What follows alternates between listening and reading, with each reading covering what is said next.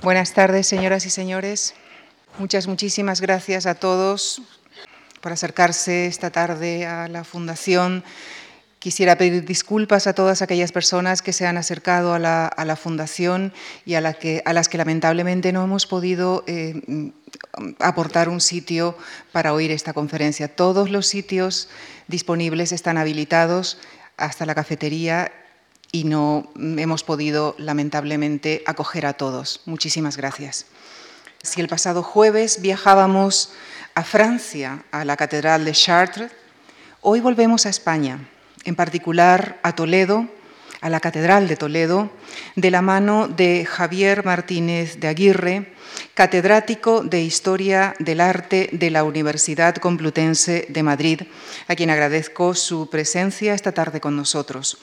Javier Martínez de Aguirre ha orientado su investigación a aspectos artísticos medievales, entre ellos la promoción artística medieval, el estudio de obras románicas y góticas hispanas y el conocimiento de las formas y usos de los emblemas heráldicos. Dirige el grupo de investigación Arquitectura Áulica en la España medieval y actualmente es investigador principal del proyecto Arte y Reformas Religiosas en la España medieval.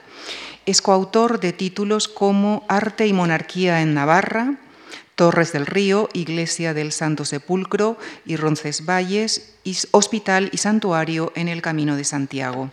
Ha sido coordinador científico de la Enciclopedia del Románico en Navarra y de la Enciclopedia del Románico en Zaragoza. Entre sus estudios sobre catedrales góticas españolas se encuentran los dedicados a las de Pamplona, Sevilla, Palencia y, la que nos ocupa esta tarde, la de Toledo. En sus palabras, la Catedral de Toledo es singular desde varios puntos de vista. La existencia de una mezquita previa, las huellas de la capitalidad del reino visigodo, sitios vinculados con milagros. Estos son solo algunos de los ingredientes que aderezaron el inicio mismo de la construcción de la Catedral de Toledo. Les dejo con él, con el profesor Javier Martínez de Aguirre, para que nos lleve a la fascinante historia con componentes de tradición y vanguardia de la Catedral de Toledo. Muchas gracias. Muchas gracias por esta amable presentación y especialmente muchas gracias a la Fundación Juan Marc por haberme invitado a participar en este ciclo tan interesante sobre catedrales góticas, en el que voy a hablarles de la Catedral de Toledo tradición y vanguardia. Los términos tradición y vanguardia, eh, modernidad, esencia hispana, son eh, dos términos frecuentemente asociados por los historiadores al mencionar la Catedral de Toledo. En concreto, esta unión de tradición y vanguardia ha sido recientemente revitalizada en los estudios de la doctora Franco Mata, que sigue la estela de grandísimos historiadores del arte, de historiadores de la arquitectura que se han ocupado de este templo singular desde el siglo XIX. Eh, podemos recordar eh, Street o Lampérez, muy especialmente a Lambert, Azcárate y en generaciones recientes otros profesores, eh, la doctora Pérez Higuera y en los últimos años también revisiones que vuelven a incidir sobre el proceso constructivo de la catedral, hasta publicaciones muy, muy recientes. Y en estos momentos se sigue trabajando sobre la catedral desde muy distintos puntos de vista. Eh, yo quiero ocuparme de esta cuestión, de la combinación de tradición y vanguardia que hace que eh, el edificio pueda eh, situarse en la estela o en el núcleo, en el cogollo de, las grandes construcciones góticas de la primera mitad del siglo XIII, por una parte, y por otra parte, encarne en sus intenciones y en sus formas eh, todo un pozo secular, un pozo de muchos siglos eh, que ha ido modificando también el proyecto inicial de esa tercera década del siglo XIII. Dentro del vivero de creatividad arquitectónica, que fue la primera mitad del siglo XII, el momento en el que se están desarrollando las grandes construcciones románicas, surge una beta arquitectónica, una beta de proyectos que explota las posibilidades de un elemento constructivo que no podría considerarse novedoso eh, en los momentos en los que se está utilizando en la década de los años 40 del siglo XII. Me refiero, eh, como pueden imaginar todos ustedes, a la bóveda de crucería, a esa manera de cubrir espacios abovedados en piedra, de modo que eh, resultaba mucho más eficaz y que permitía abrir los muros, perforar esos muros, ubicando en ellos grandes ventanales que transfiguraban los espacios catedralicios, como les han mencionado en días pasados, en una nueva Jerusalén celeste inundada de luz y de color. Eh, suele ponerse como ejemplo eh, paradigmático de este momento de creatividad la construcción de la cabecera de Saint-Denis, Saint-Denis, la abadía de San Dionisio, en las inmediaciones de París, donde, como pueden ver, en estas capillas, cada capilla está eh, constituida en su frente por dos grandes ventanales, como está marcado también en el, en el plano, que permitían ese chorro de luz que transfiguraba, como hemos comentado, los espacios. Cuando se empezó a estudiar de manera sistemática la arquitectura gótica en el siglo XIX, los hombres, los investigadores del siglo XIX, que eran hombres de su tiempo, se fijaron muy especialmente en la cuestión de los logros constructivos desde el punto de vista del progreso técnico. Se fijaron en cómo, a partir de las posibilidades que ofrecía la bóveda de crucería, los edificios fueron creciendo en dimensiones, estamos hablando de catedrales que superan con amplitud los 100 metros de longitud y en altura hasta eh, alcanzar récords insospechados. Eh, desde unas primeras catedrales que podían edificarse eh, con bóvedas a 28 o 30 metros de altura, fueron ascendiendo 32, 36, 38, 40, 42, 44, 48 metros, hasta que eh, ya en la tercera década del siglo XIII, que es justamente los años en los que se construye la Catedral de Toledo, en esa década se estaban edificando bóvedas cuyas claves se situaban a 48 metros de altura pero la máxima altura conseguida se alcanzó en un edificio que décadas después se hundió. Y los grandes arquitectos dejaron de perseguir una mayor altura de los interiores y buscaron otras intenciones. Cuando llega el entorno de 1900, conforme iban avanzando los estudios filológicos que recuperaban para el conocimiento contemporáneo los nombres de los que habían edificado, eh, los nombres de los arquitectos, los nombres de los que habían promovido, los nombres de los reyes, de los obispos, de quienes estaban detrás de estas obras, eh, eh, hubo un especial interés por trazar la vida de, esos, de los constructores, de los arquitectos, explotando una imagen ya empleada en la Edad Media. Dios arquitecto del mundo, ¿eh? a partir del el propio texto y de los términos utilizados en, la versión latina del Génesis, de tal forma que eh, el foco de atención quizá se, eh, se proyectó excesivamente sobre esta personalidad de los artistas, de los arquitectos, como si el resultado final de las catedrales estuviese directamente o exclusivamente condicionado por la capacidad de los constructores. Es cierto que las generaciones que eh, alcanzaron estas eh, obras fantásticas que han sido consideradas casi eh, por algunos estudiosos como la imagen perfecta de las ambiciones de Occidente en términos arquitectónicos, es cierto, insisto, que estos arquitectos eh, a veces proyectaban edificios por el mero gusto de proyectarlos. Les traigo unas de las famosas ilustraciones del Livre de Portraiture de Villard de Honnecourt.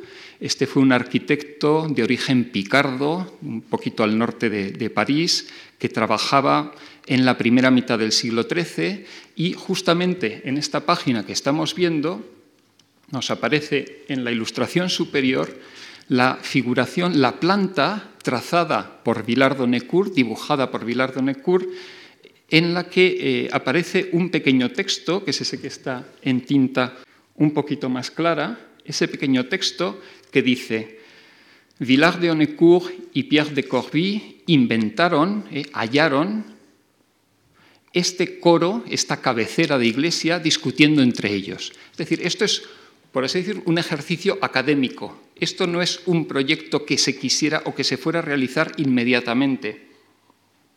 Ni es como en muchos otros casos en el propio libro de Villard de el ejemplo que tenemos abajo, la reproducción de un edificio que estuviese en pie o que se estuviese construyendo en aquellos años. Es decir, insisto, estamos ante eh, una creación especulativa, que además nos interesa con relación a Toledo por tres razones. Primero, porque tenemos doble girola.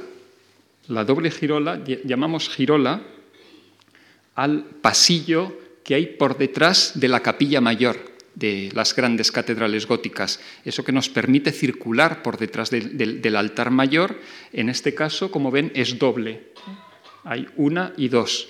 En segundo lugar, porque más allá de la girola exterior hay una combinación de capillas, unas semicirculares y otras de remate recto, que es una combinación que, encontraremos en Toledo.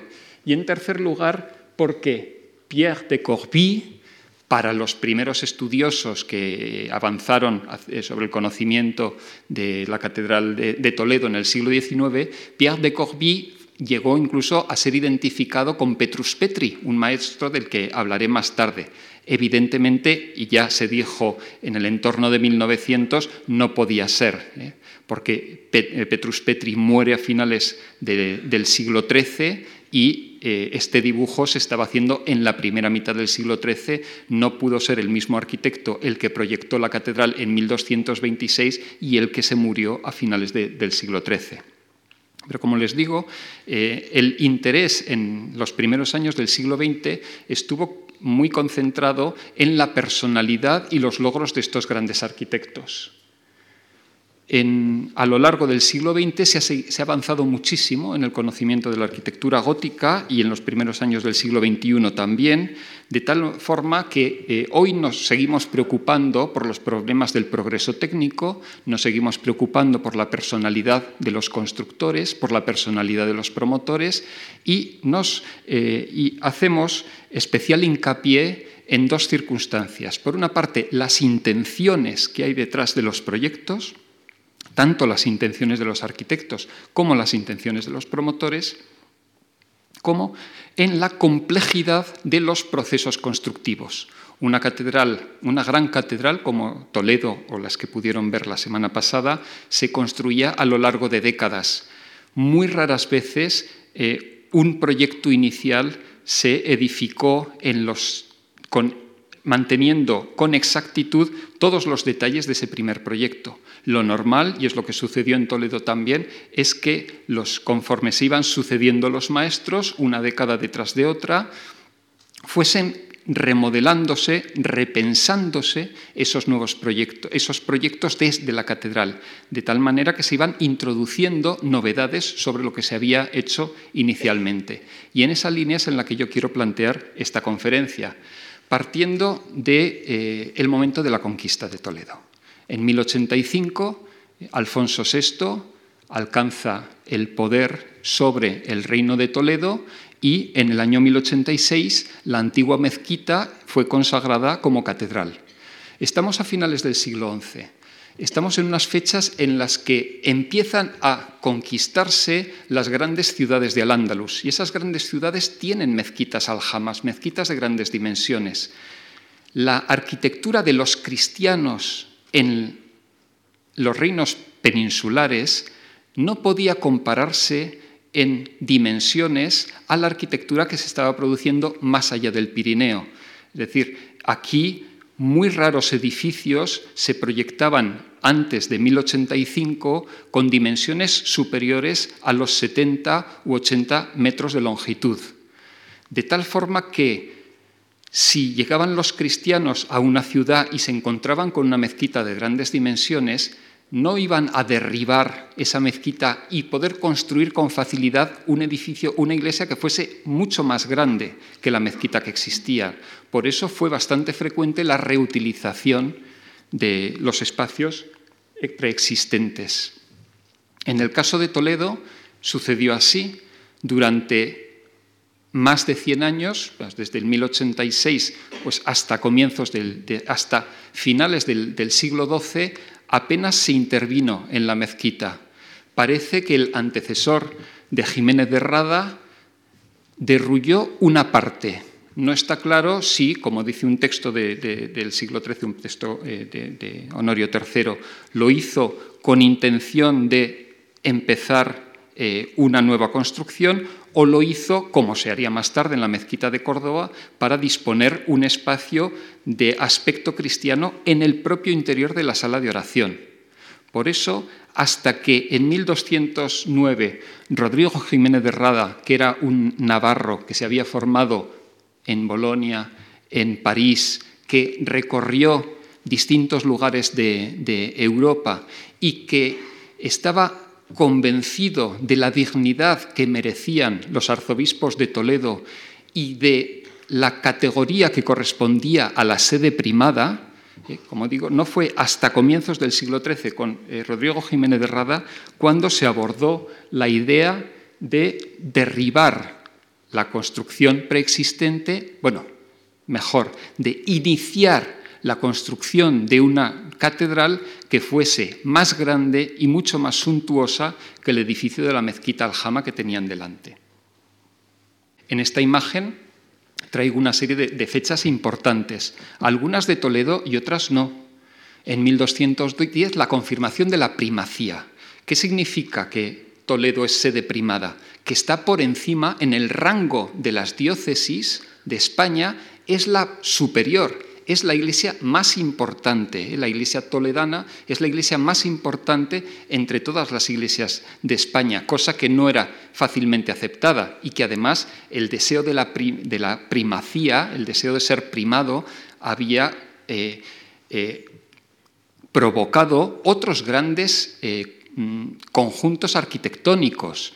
Eh, recordemos que la construcción de la Catedral de Santiago de Compostela, por ejemplo, estuvo ligada a la aspiración de Gelmírez de ser metropolitano, o sea, ser arzobispo, no solo obispo, sino ser arzobispo. Y hay otras construcciones, la Catedral de Tarragona, o más adelante veremos otros casos, en los que ese deseo de mostrar que una sede catedralicia es superior a otras sedes llevaba a emprender construcciones cuya arquitectura reflejase esa magnificencia.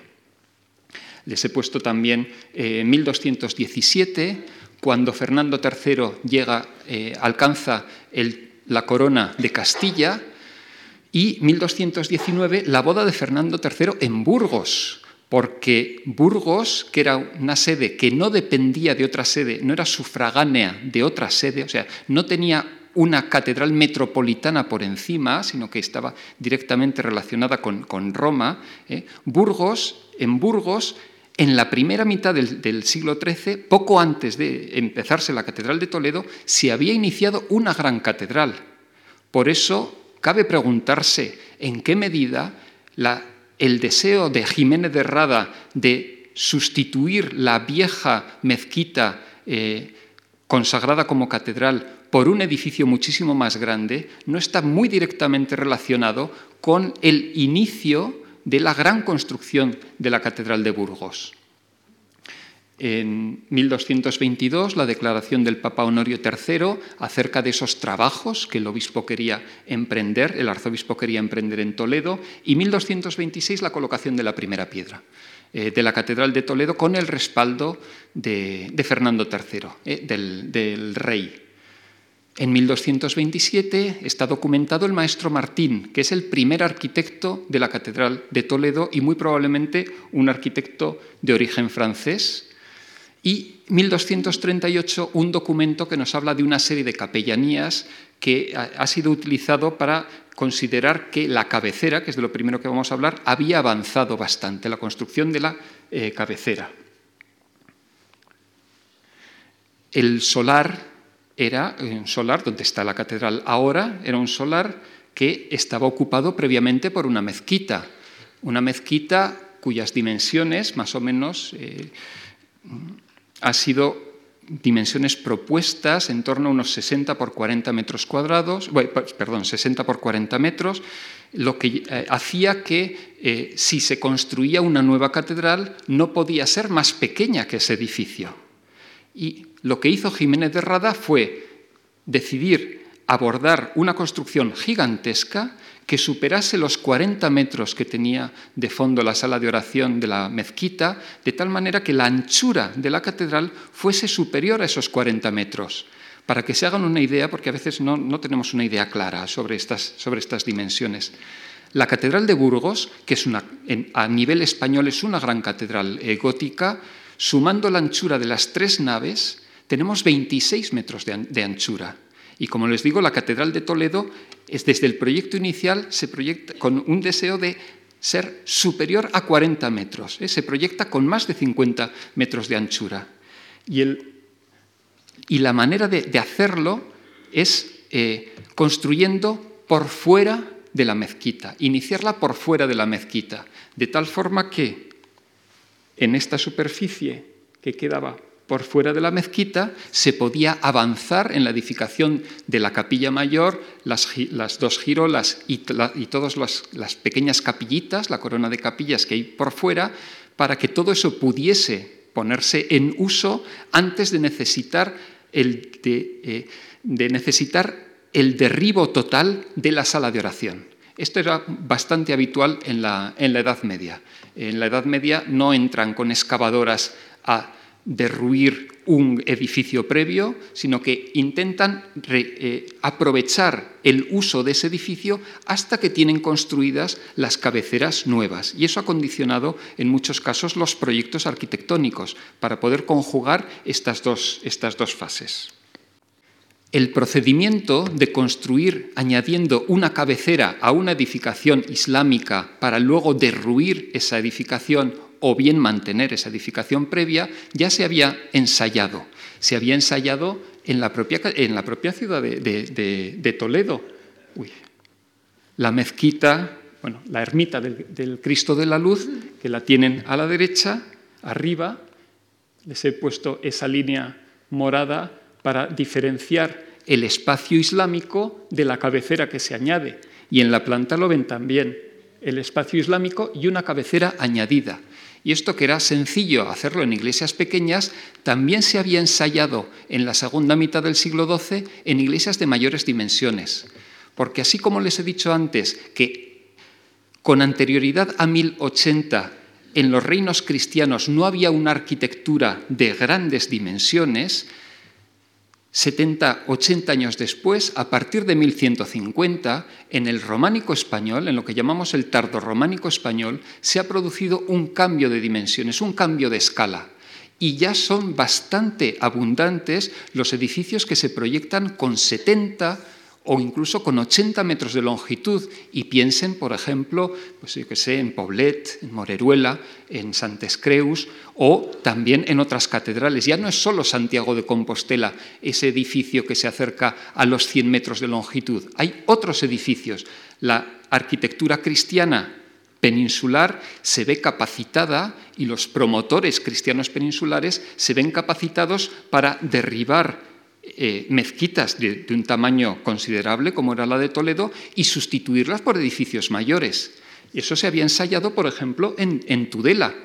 En Tudela había sucedido lo mismo. Se reconquista la ciudad y lo que hacen es inicialmente consagrar la mezquita. Y aquí tienen la mezquita con su orientación. Es, la mezquita tal y como estaba cuando se reconquista a comienzos del siglo XII. Y unos años después, eh, más o menos en los años 60 del siglo XII, deciden construir un edificio nuevo, empezando por esa cabecera que, como ven, se construye por fuera de la sala de oración de la mezquita. Y una vez que esto está construido, se puede utilizar, se puede celebrar misa y pueden seguir con la construcción derribando todo el interior de la sala de oración. Esto que, como digo, se había ensayado en Tudela es lo que se va a realizar en, Toledo. Bueno, no solo en Tudela, ¿eh? pero se va a realizar en Toledo. Mantienen, sin necesidad de derribar la sala de oración, se puede construir la cabecera gótica y una vez que tengan todo eso, entonces ya siguen el avance hacia los pies. Pero no, es solo que eh, se sienten capacitados para hacer un gran edificio, es que quieren Jiménez de Rada que ese edificio sea impresionante, sea un edificio que supere los casi 100 metros de longitud que tenía Santiago de Compostela, sede metropolitana, que supere con claridad eh, las dimensiones, los ochenta y pico metros de longitud que tiene eh, la catedral, que tenía el proyecto inicial de Burgos, e incluso que se construya con una anchura, como hemos comentado, superior a los 40 metros, se construye una anchura que es casi el doble eh, de la catedral de Burgos, ¿eh? se superan los 50 metros en las naves de, Toledo, e incluso que tenga una distribución de naves que pueda recordar a los grandes edificios de los orígenes de la cristiandad. Y en Toledo vamos a encontrar una juxtaposición de cinco naves a distintas alturas, la central mucho más alta, que por estudiosos como Nixon ha sido puesta en relación con San Pedro del Vaticano. ¿Dónde podían encontrar modelo para una edificación de estas características? Tenía que ser en Francia, donde estaban las grandes catedrales que les he comentado que se estaban edificando en la segunda mitad del siglo XII y a comienzos del siglo XIII catedrales como Notre-Dame de París, 130 metros de longitud, estamos hablando de unas dimensiones impresionantes, un transepto que alcanza, cuando se hace la reforma, alcanza los 48 metros, o estamos hablando de la Catedral de Bourges, también más de 120 metros y de anchura 50 metros, y tanto una como otra, como ven, están proyectadas con cinco naves, una nave central más dos naves laterales. Está claro que aquello a lo que aspiraba Jiménez de Rada se encontraba en las grandes catedrales francesas, catedrales que él conocía directamente porque había estudiado en París, ¿eh? las había visto y había visto cómo se estaban edificando. De manera que Jiménez de Rada lo que hace es contratar un arquitecto capaz de afrontar una obra de este tipo. Y lo más complicado, capaz de diseñar una cabecera que resolviera los problemas que plantea un edificio de este tipo. Porque las cinco naves de Toledo hacen que existan una doble girola. Y resolver con comodidad la doble girola era un reto al que los arquitectos anteriores a la Catedral de Toledo habían dado soluciones que para algunos teóricos de la arquitectura gótica no eran absolutamente perfectas. Hay quien considera que el modelo ideal de cabecera con doble girola se consiguió en Toledo. La cabecera doble permitía construir una serie de capillas, la doble girola permitía construir una serie de capillas y este aspecto se explota en Toledo al máximo.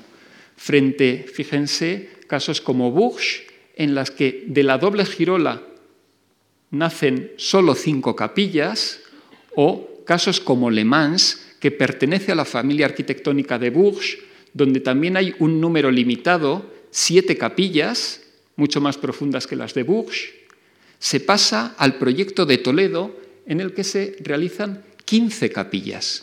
15 capillas que son pequeñas, y eso es una realidad. ¿eh?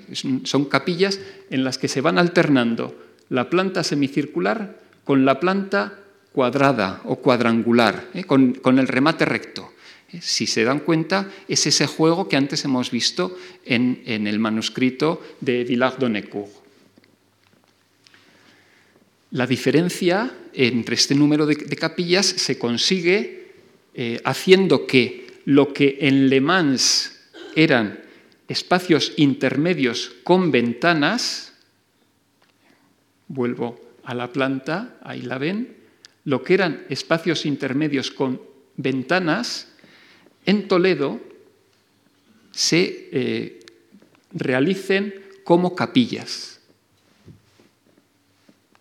De modo que hay capilla pequeña, grande, pequeña, grande, pequeña, grande, pequeña, grande, hasta este número de 15 que hemos comentado. ¿Y por qué tantas capillas? Bien, eh, el documento que les he comentado de 1238 nos menciona una serie, la fundación de una serie de, capellanías. Y esas capellanías nos hablan, por una parte, del culto a eh, distintos eh, momentos de la historia sagrada, distintos personajes de la historia sagrada. Por otra parte, nos hablan del culto que quería Jiménez de Rada rendir a santos, vírgenes, confesores, profetas, es decir, personajes no solo de la historia sagrada, sino también del desarrollo de la Iglesia, y también a eh, santos como San Eugenio, San Ildefonso, en los que, eh, que habían sido los protagonistas de la historia de la Catedral de Toledo. Es decir, por una parte, podemos ver este deseo de Jiménez de Rada de que haya un gran número de advocaciones que tengan su capilla propia. Y por otra parte, quizá en la catedral, en la mezquita reconvertida en catedral, se había producido un fenómeno, esto es especulativo, se había producido un fenómeno que sabemos que se produjo en la catedral de Sevilla y en la catedral de Córdoba. Cuando la mezquita de Córdoba y la mezquita de Sevilla fueron cristianizadas y fueron eh, convertidas al culto cristiano, los extremos de las naves, aquellos lugares donde las naves eh, limitaban con el muro perimetral, fueron compartimentados porque con mucha facilidad se podían hacer pequeñas capillas. Quizá eso había sucedido en Toledo. Ya les digo que esto es puramente especulativo. De manera que eh, la abundancia de capillas ya en la mezquita de Toledo pudo haber impulsado a que en el proyecto de la nueva catedral también se diseñasen un gran número de, capillas. Las capillas se cubren con soluciones semejantes en las capillas circulares una distribución de nervios parecido a lo que, al diseño que luego se haría en la capilla mayor, y en las pequeñas capillas cuadradas, en vez de poner solo una bóveda de crucería sencilla, una bóveda en la que se cruzan dos nervios, incluyendo un nervio más que permitía la apertura de dos ventanas. Lo ven aquí en esta imagen.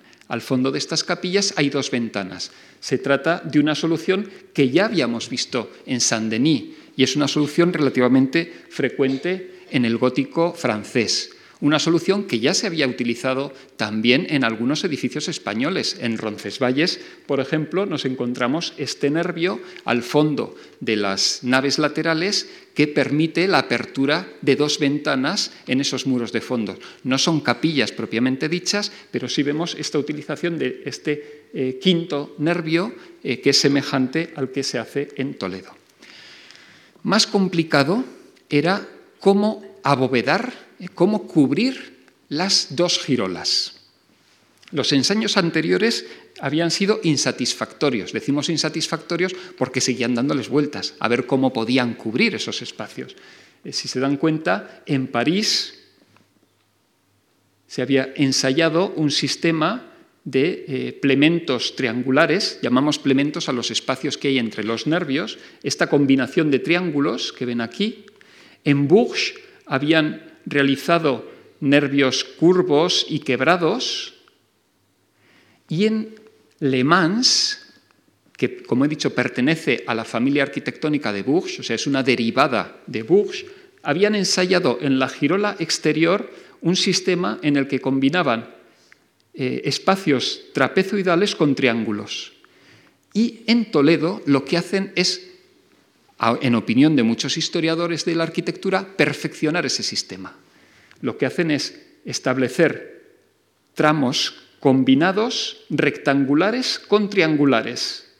Y esto mismo, esto que ya había aparecido en la girola exterior, en el pasillo, el deambulatorio exterior de Le Mans, lo aplican en Toledo tanto a la girola exterior como a la girola interior y lo hacen de manera muy coherente. ¿eh? Luego veremos eh, eh, cómo se plasma esto también en los arbotantes. Ya explicaré qué son los arbotantes. Si se fijan, ahí tienen la solución de Le Mans. En esta imagen estamos viendo, esto es el interior de Le Mans, la bóveda con los dos nervios y las otras bóvedas sobre diseños triangulares. Y aquí vemos en Toledo las bóvedas sobre los rectángulos y las bóvedas sobre los triángulos. Ya que, como ven, es una reinterpretación perfeccionada de un gran arquitecto, que es lo que era Maestro Martín, ¿eh? un gran arquitecto que eh, estaba experimentando, pensando sistemas coherentes de abovedamiento. Por eso Toledo destaca dentro de todas las catedrales góticas españolas por ser la que mejor se integra en la gran creatividad gótica.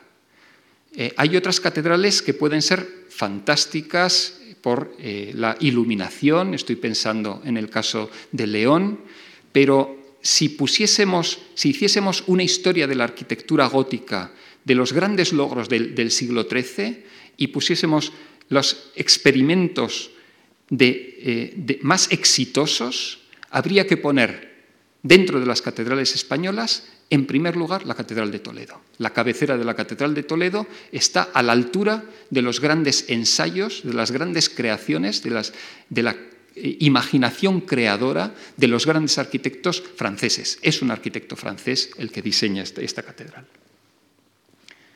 Hemos visto las capillas, hemos visto en planta las, dos girolas y ahora vamos a ver cómo hacen la elevación, ¿eh? cómo suben en altura. Y por eso tengo que explicarles unos términos. Hemos hablado de la girola exterior, el pasillo exterior, hemos hablado de las capillas, hemos hablado de la girola interior, que están rodeando la capilla mayor, y ahora vamos a hablar de los triforios. El triforio es un pasillo elevado que va por encima de los arcos y por debajo de las ventanas y de las bóvedas. En Toledo vamos a encontrar triforios interiores que se asoman a la girola interior y un triforio alto en la nave central. Esto hace que eh, la Catedral de Toledo tenga una disposición en triángulo con las naves situadas a distintas alturas que nos recuerda a Bourges, como vamos a ver inmediatamente. La bóveda más alta de Toledo ronda los 30 metros. Las bóvedas laterales no alcanzan los 20 y las de los extremos superan por poco los 10 metros de altura, 30, 18, 11.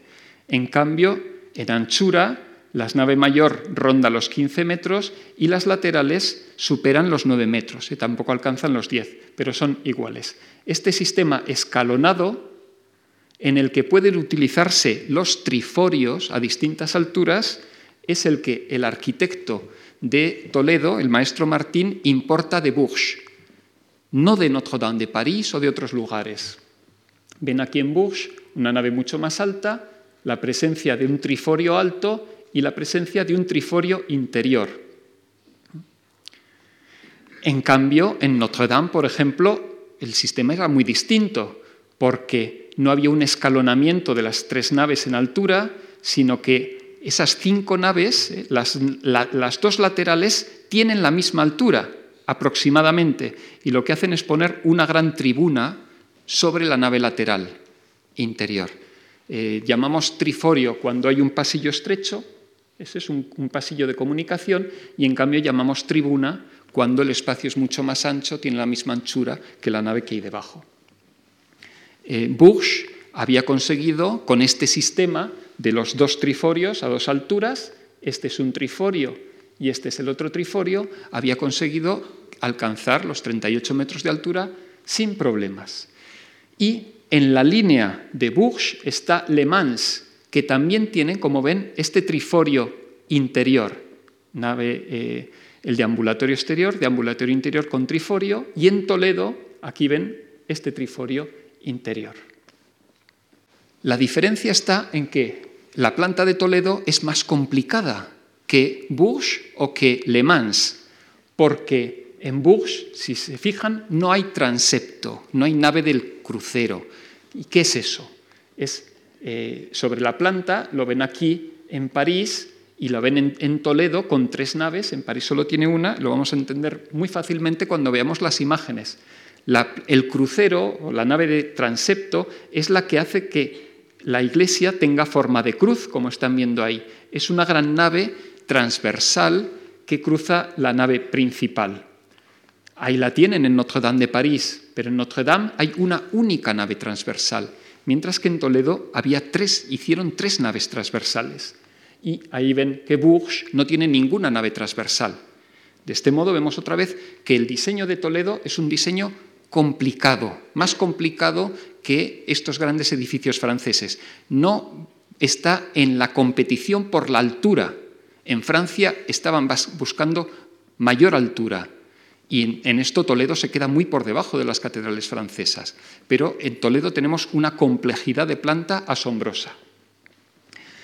Ahora bien, si nos fijamos en el triforio de Toledo, en este triforio interior, resulta que ese triforio que eh, es comparable no a los de Bourges o a los de Le Mans, sino a los triforios de Notre Dame. El disponer tres naves en el transepto había sido ensayado en alguna catedral francesa, pero el gran logro es de un edificio que es contemporáneo de Toledo, que es Beauvais. Ahí, si se fijan, ahí tenemos un triforio alto y un triforio interior o triforio bajo. Lo que pasa es que no podemos decir que Toledo se inspirara en Beauvais, porque Beauvais no estaba construida.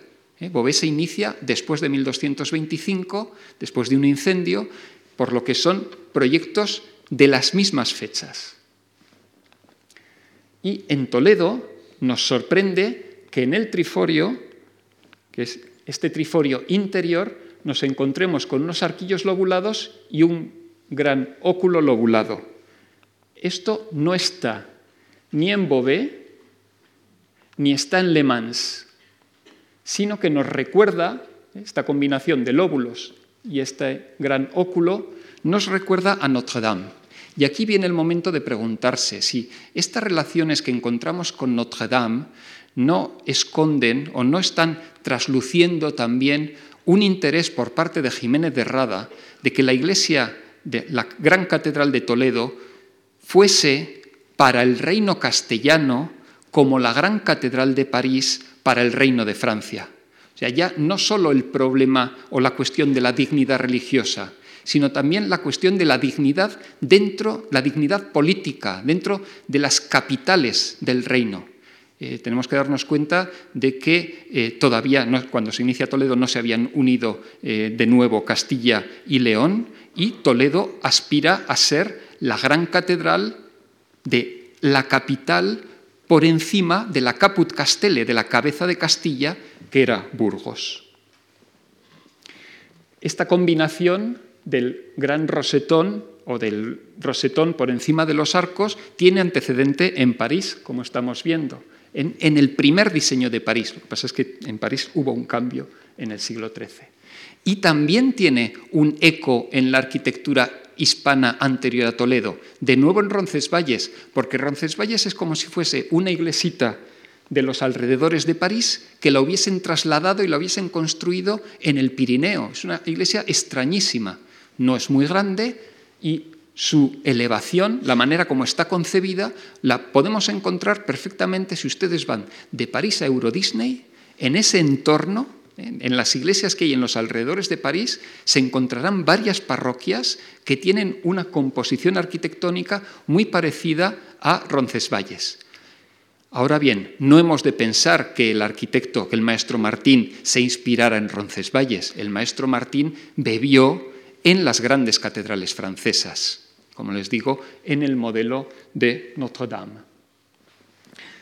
La presencia de estos arquillos lobulados en los triforios ha sido eh, conectada ya desde el siglo XIX y reiteradamente en el siglo XX con el mundo islámico. Y eh, a través de dos posibles caminos o de dos posibles intenciones. Por una parte, el eh, ser un eco del gran edificio islámico que incluso se conquista en tiempos de Fernando III, que es la mezquita de, Córdoba. saben, eh, eh, Córdoba se conquista en 1236, cuando están construyendo eh, Toledo, o bien, y quizá vaya más por ahí la idea, o bien rememorar los edificios visigóticos, rememorar la iglesia antigua de Toledo, las iglesias antiguas de Toledo, eh, incorporar al proyecto gótico, a un proyecto occidental, elementos, una seña de identidad que conectase ese edificio nuevo con la tradición toledana. Eh, si ustedes leen eh, de Rebus Hispania, la gran obra literaria de Jiménez de Rada, se encontrarán, al hablar de los reyes visigodos, una y otra vez la reiteración de la importancia que tenían los obispos de Toledo e incluso la propia primacía de sede de Toledo en el panorama del reino visigodo. Es muy posible que igual que eh, Jiménez de Rada en sus escritos quiera reivindicar continuamente este hecho de la iglesia, de las raíces visigóticas de la iglesia toledana, él, al que se le llama el toledano, también en procurase que en las formas construidas en la nueva catedral hubiese un enlace visual que rememorase aquellos edificios de época visigótica. Cuando lo vemos de cerca, nos damos cuenta de que esto no son capiteles islámicos, todo lo contrario. Esta hojarasca la podíamos encontrar muy parecida en muchos edificios góticos franceses. O sea, no es que hayan reutilizado elementos de la mezquita aquí, eh, desde luego en los capiteles de ninguna manera, sino que hay elementos que visualmente recuerdan a unas raíces, esas raíces que eh, podrían simbolizar, quizá a ojos de Jiménez de Rada,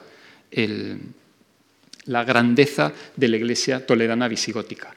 En cuanto a las cabecitas, eh, también las encontramos en Burgos y también podemos establecer una conexión con eh, Francia, con grandes edificios de la época. Y los pilares, y no nos detendremos aquí, responden los pilares de Toledo, con estas ocho columnillas alrededor, también responden a las fórmulas propias de la familia arquitectónica de Bourges.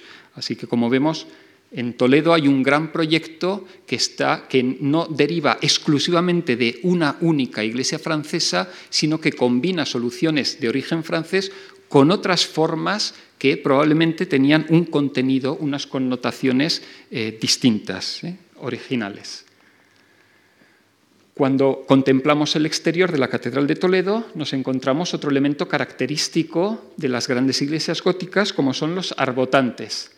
Arbotantes que están dispuestos con un sistema bastante particular, de tal manera que de los soportes, los estribos interiores, van naciendo de dos en dos, como está en ese esquema, de la capilla mayor salen dos y de cada uno de esos dos vuelven a salir dos, dibujando algo parecido a la combinación que hemos visto antes de triángulos en las dos girolas.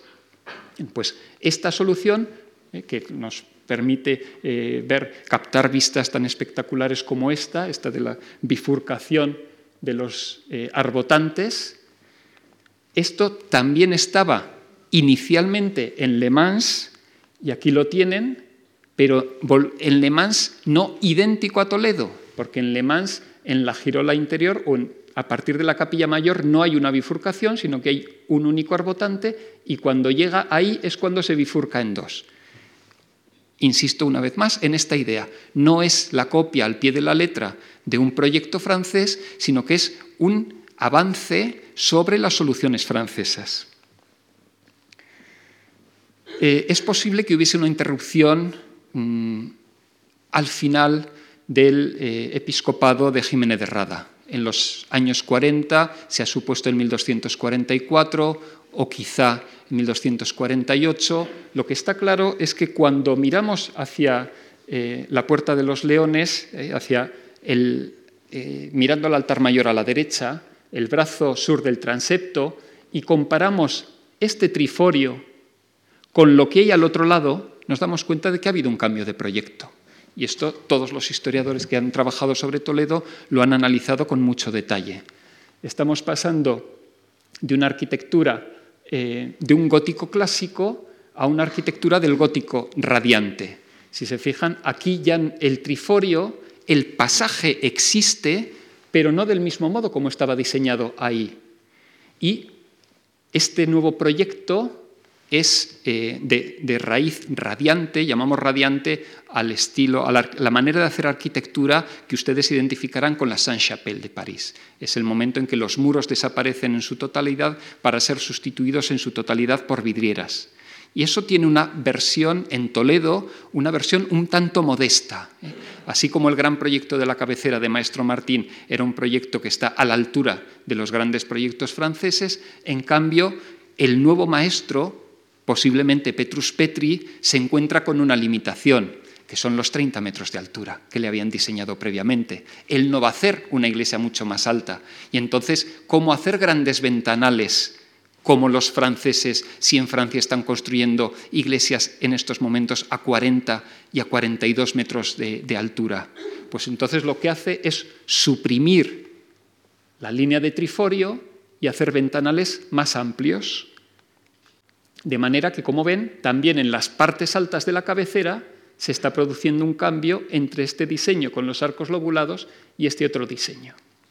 Por encima de la zona del triforio inferior, en la zona del ventanal, donde en el primer proyecto hubiera existido un triforio alto, este proyecto radiante lo que hace es disponer dos niveles de ventanales con travesaño intermedio unos ventanales bajos y otros ventanales altos, sin anular la posibilidad de circulación, porque los triforios son necesarios para circular en altura. Y eso Toledo lo resuelve eh, eh, con, dos, con una doble pantalla que eh, podemos ver, por ejemplo, ahí, ahí si se fijan hay una tracería externa y hay una tracería interna, y en medio hay un espacio. Ese espacio es el que había sido pensado en estas fechas para circulación. En la parte superior de la capilla mayor, en la zona del altar principal, también tenemos en el triforio un entrecruzamiento de arcos que nos recuerda al mundo islámico. Y les hago las mismas reflexiones que he comentado antes con respecto a Córdoba. Eh, también en Córdoba nos encontramos que en, en la zona de la Maxura, de la mezquita, hay unos arcos lobulados de cinco lóbulos en la parte de abajo y unos entrecruzamientos de arcos en la parte alta. Ese mismo escalonamiento es el que tenemos en Toledo. En los triforios bajos, los triforios interiores, los arcos con cinco lóbulos. Y en el triforio alto, los arcos entrecruzados. Y el espacio de la capilla mayor, que es un espacio que hoy vemos de manera muy diferente a como se veía en el siglo XIII. En el siglo XIII este espacio estaba partido en dos. Lo que pasa es que no sabemos desde cuándo en el siglo XIII. Sabemos que a finales de siglo, en, hacia 1284, ¿eh? cuando, en 1285, cuando Sancho IV decide que lo entierren en la Catedral de, Toledo, ¿eh? en ese momento o bien se diseña esta eh, organización de la capilla de la Santa Cruz, o bien diferenciada de la capilla mayor, que estaba dedicada al Salvador, o bien el rey piensa que ese es el espacio que ha de ser ocupado por los reyes que estaban enterrados en Toledo, los reyes de Castilla que estaban enterrados. Alfonso VII, el emperador, un gran modelo, el emperador, ¿eh? Sancho III y Sancho IV, que quiere incorporarse, y tiene sus razones, ¿eh? Quiere incorporarse a esta tradición de reyes que se habían enterrado aquí, en la, gran catedral toledana. Pero como les digo, la existencia de dos espacios diferenciados nos consta desde los primeros momentos en los que hay noticias. Pero lo que pasa es que no tenemos noticias desde, un primer, desde los años de Jiménez de Rada. Eh, es más, cuando se habla de las capellanías, eh, que, se fundan en 1238, menciona la de San Ildefonso y dice que es la que está detrás del altar de Santa María. No habla ni del altar de la Santa Cruz, ni del altar del Salvador, ni de un altar del Santo Sepulcro. Pero en esos años, en ese momento, todavía esto no estaba construido. O sea que el problema consiste en que la compartimentación en dos que es una realidad a finales del siglo XIII, no sabemos desde cuándo se produce. Si está ya en el proyecto inicial, y hay quienes argumentan que sí, que se había pensado ya organizarlo así, hay quienes dicen que esta decisión se toma cuando llega la reliquia de la Santa Cruz en 1248 y entonces para disponer un espacio apropiado para la Santa Cruz separan en dos todo el espacio del presbiterio. Hay quien considera que corresponde a una idea propia de Alfonso X el Sabio o también eh, hay argumentos y hay grandes historiadores que los apoyan para pensar que la organización se produce en los años 80, cuando eh, en tiempos de Sancho IV eh, se decide ubicar en esta zona los sepulcros de los reyes y también que el propio rey se vaya a enterrar aquí. La capilla de la Santa Cruz, a finales del, siglo XV, estará sobre una cripta dedicada al Santo Sepulcro. Y como les digo, también esta separación, esta organización en dos niveles pudo haberse imaginado en cualquiera de estos momentos a lo largo del siglo XIII o no, ¿eh? o pudo ser una decisión del siglo XV. Como les comento, existen argumentos ¿eh? para defender eh, estas distintas posturas. ¿Qué quiere rememorar la Santa Cruz y el Santo Sepulcro? Quieren rememorar el Santo Sepulcro de Jerusalén, donde había un gran espacio dedicado al sepulcro de Cristo, que es la anástasis, y también había una iglesia pequeña inicialmente, un espacio pequeño, estoy hablando de, tiempos eh, incluso anteriores a, la conquista de Jerusalén y después también en el siglo XII, que cuando los cruzados amplían el Santo Sepulcro con esta construcción, queda como una capilla en alto dedicada al Calvario. Y así, en la imagen del Santo Sepulcro, la imagen del Santo Sepulcro de Jerusalén, había una gran rotonda con un nivel más bajo dedicada al sepulcro de Cristo y un espacio más alto y más pequeño dedicado a la Santa Cruz. Y estas dos ideas están unidas en la imagen que Occidente tiene del Santo Sepulcro. La propia Veracruz de Segovia también tiene una organización en dos, niveles. Este es el nivel bajo y esto corresponde al nivel alto. Eh, como les digo, existirían razones para pensar eh, que, esta, que tanto la decisión de separar el presbiterio en dos zonas como en, en la parte que estaba al fondo hacerla en dos alturas pudo haberse tomado en distintos momentos a lo largo del siglo XIII. Y volvemos aquí a recuperar una de las ideas que hemos mencionado con anterioridad, la idea de las sedes primadas, la idea de las sedes metropolitanas. ¿eh? Curiosamente, vamos, curiosamente no, Santiago de Compostela, el presbiterio de Santiago de Compostela, estaba partido en dos en estas fechas.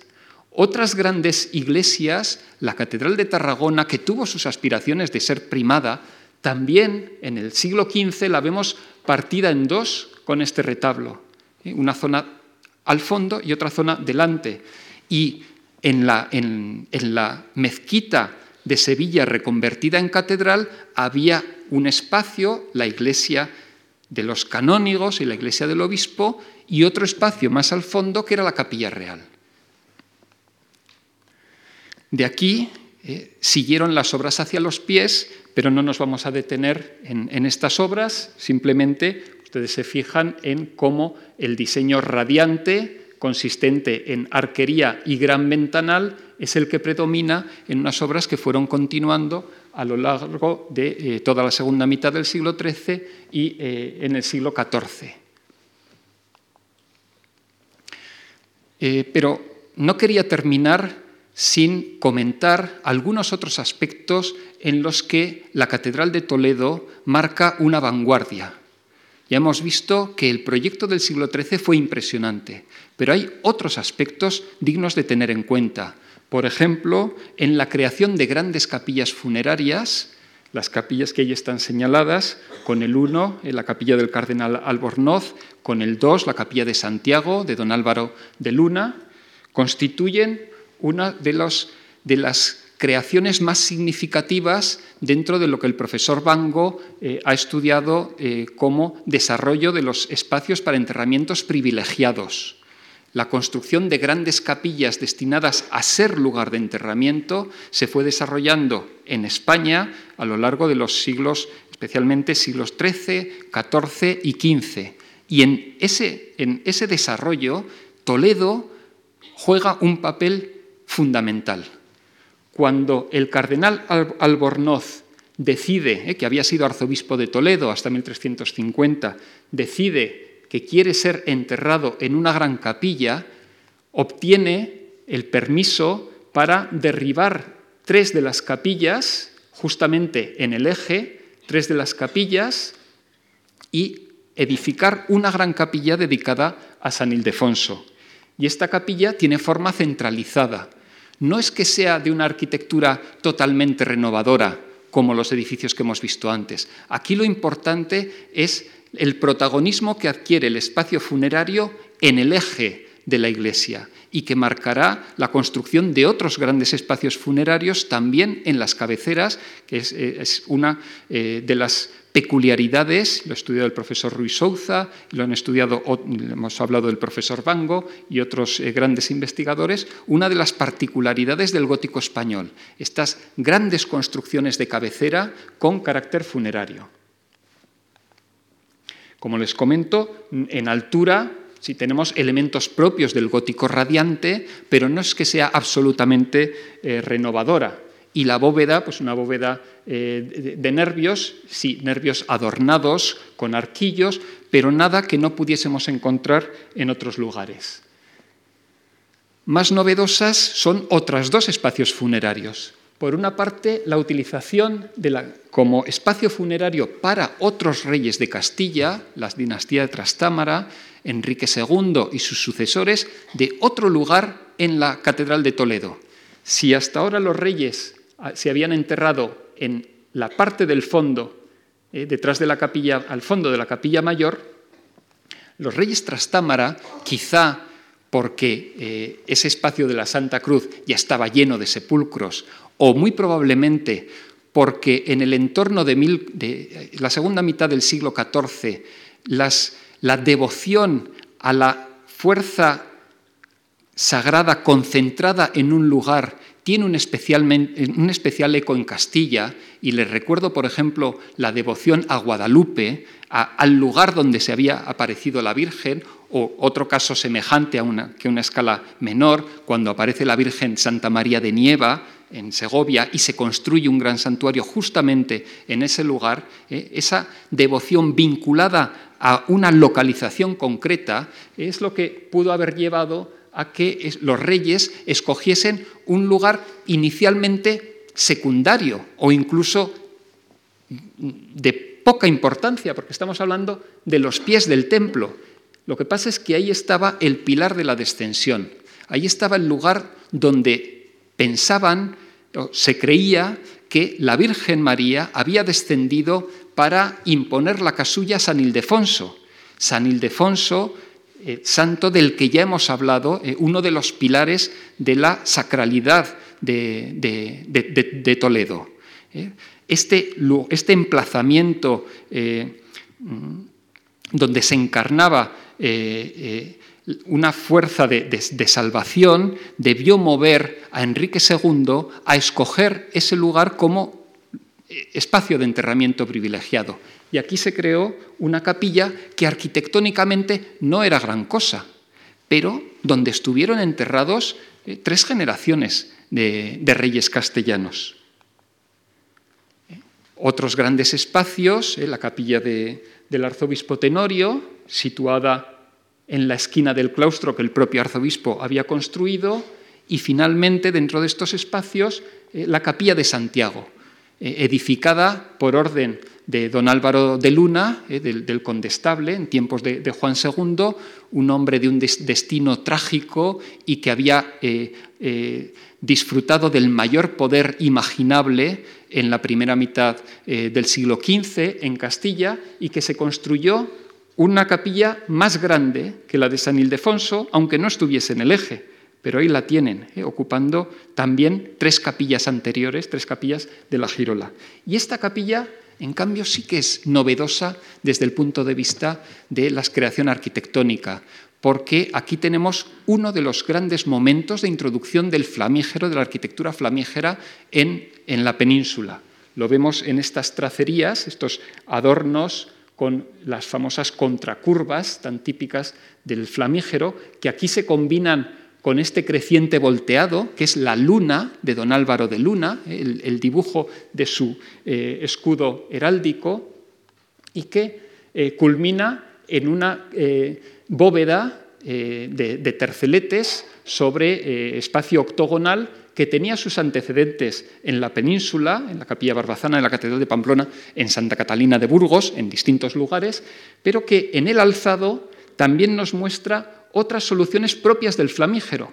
Eh, por supuesto, todos estos adornos en los arcos, los angrelados, más las tracerías ciegas o tracerías de ventanas flamígeras, o bien detalles, fíjense cómo ahí se está entrecruzando un arco con el otro arco, todo esto son soluciones que en estos momentos se estaban empleando en las, edificaciones más vanguardistas de la Europa eh, transpirenaica. Eh, estos entrecruzamientos derivan de las obras de los Parler en la Catedral de Praga y que eh, se estaban empleando en todo, el imperio. Y las combinaciones flamígeras en las tracerías están inundando las grandes iglesias francesas en esas fechas. Y ya para concluir, acudo a una eh, última capilla que es más discreta que estas que hemos mencionado, pero con la que quiero terminar acordándome de un tercer poste que sostiene las grandes catedrales y la construcción de las grandes catedrales. Hasta ahora he hablado de obispos, he hablado de reyes y parece que me estoy olvidando de los canónigos. Y los canónigos son fundamentales en el día a día de la ejecución de los grandes proyectos. Eran canónigos que se responsabilizaban de las obras porque en ocasiones los arzobispos no estaban en Toledo los arzobispos eran del Consejo Real, acompañaban a los reyes a distintos lugares o se iban meses a residir eh, a Alcalá, que era donde les gustaba estar, y estaban alejados. Y el día a día de la fábrica, de la construcción, muchas veces estaba eh, sobre los hombros de los arcedianos o de distintos canónigos en algunos casos delegados directamente, y lo sabemos mm, en casos concretos, por los arzobispos para que vigilasen las obras. Y por eso quiero hablarles de la capilla de San Pedro y con esto termino.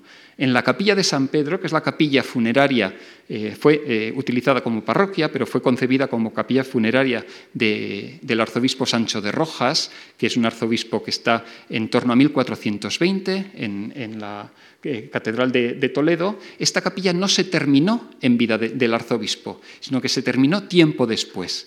Y el arzobispo Rojas había actuado del mismo modo en Palencia que en Toledo, delegando el día a día de la construcción en unos ayudantes.